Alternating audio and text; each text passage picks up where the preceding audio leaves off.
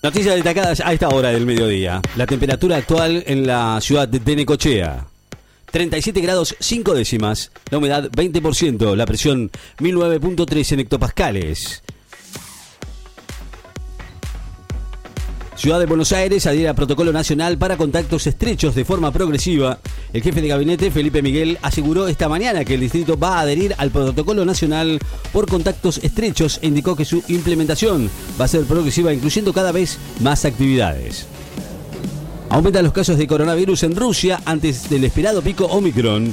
Rusia informó un fuerte aumento en los casos de coronavirus luego de que el presidente advirtiera de que el país está a camino a una nueva ola de contagios impulsada por la variante Omicron. Messi no va a ser convocado al seleccionado argentino por un acuerdo del PSA-AFA. Según la prensa, Leo Messi, el capitán, no va a ser convocado para los próximos dos partidos de, eliminatorias sudamericanas contra Chile y Colombia por un acuerdo entre el Paris Saint-Germain y la Asociación del Fútbol Argentino, según dijo la prensa española. Benavides consigue la victoria del honor en la penúltima etapa del Dakar. El campeón argentino Kevin Benavides, reenganchado después de su abandono del miércoles en la división Motos, consiguió hoy la victoria del honor en la undécima y penúltima etapa del Rally Dakar, disputada con un bucle de 501 kilómetros, 346 cronometrados en la ciudad de Villa, Arabia Saudita. El griego Tisipas cree que Djokovic hizo pasar por estúpidos a todos el griego de 23 años, Tsitsipas, y cuarto en el ranking mundial del ATP, está desconforme con la decisión de que, por ahora, el serbio Novak Djokovic participe del abierto de Australia, pese a no haberse vacunado contra el COVID, y consideró que el número uno del mundo hizo pasar a todos los demás tenistas por estúpidos.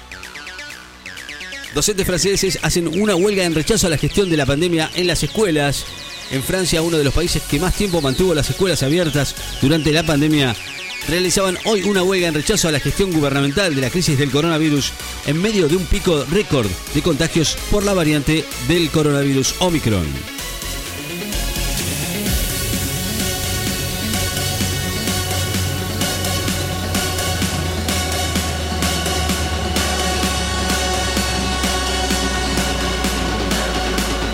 Medidas de prevención para mitigar el impacto de las temperaturas extremas beber mucha agua, no exponerse al sol, comer liviano, mantenerse en espacios ventilados y usar ropa liviana y de colores claros son algunas de las recomendaciones emitidas por el Servicio Meteorológico Nacional para mitigar el impacto de las temperaturas extremas que se pronostican desde hoy y hasta el fin de semana. Extinguen dos incendios forestales y monitorean un tercero en San Luis Bomberos y brigadistas lograron extinguir dos incendios en San Luis y se encuentran monitoreando un tercero en medio de temperaturas que superan desde hace tres días los 40 grados.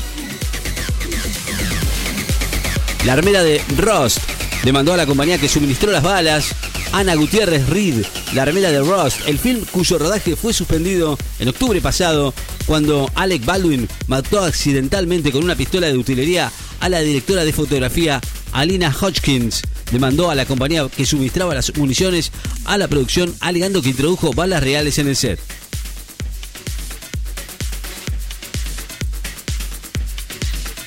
Al menos 11 personas murieron al volcar un autobús que iba en una fiesta en el sur de Filipinas.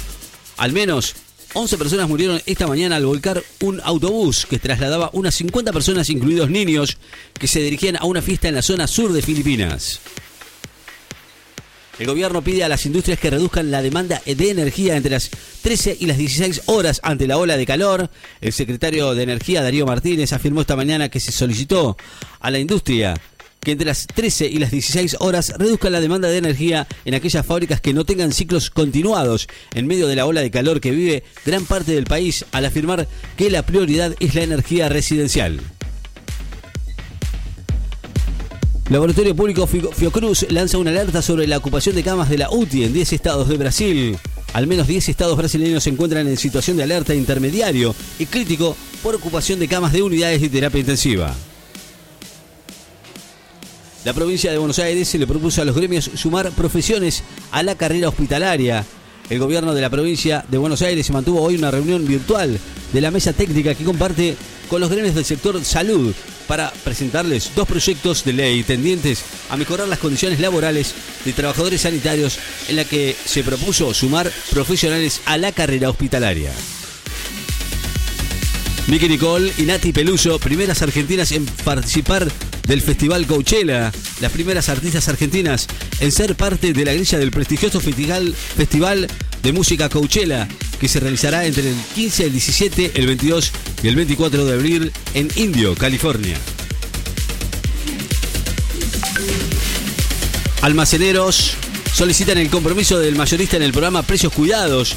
El presidente de la Federación de Almaceneros de la provincia de Buenos Aires, FABA, Fernando Sabore, dijo hoy que es necesario el compromiso mayorista para que los programas de precios cuidados se puedan implementar con un margen de rentabilidad en los comercios de proximidad. China cierra accesos a una ciudad cercana a Beijing para contener un brote de la variante Omicron.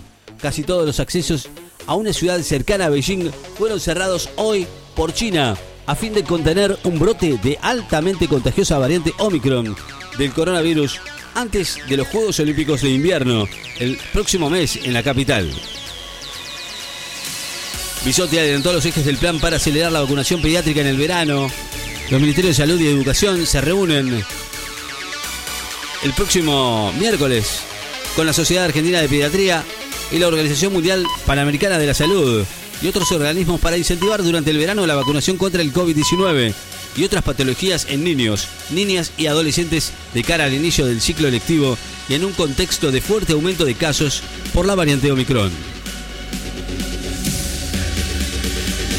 El balón de Qatar 2022 se va a llamar Rila y será multicolor. El balón con el que se va a jugar los partidos de la Copa del Mundo en Qatar 2022 se va a llamar Rila y será multicolor, según se pudo observar en un sitio especializado en artículos deportivos, antes de lo deseado por la organización y la empresa que la fabrica.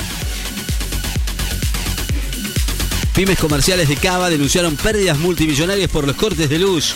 Las pymes comerciales de la ciudad de Buenos Aires denunciaron hoy pérdidas multimillonarias por los cortes de luz de los últimos días y advierten que tuvieron cero respuestas por parte de las distribuidoras Edenor y Edesur a pesar de los reclamos formulados.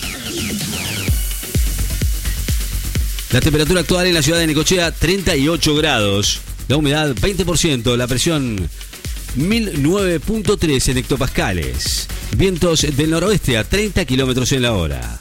Noticias destacadas en Láser FM. Estás informado.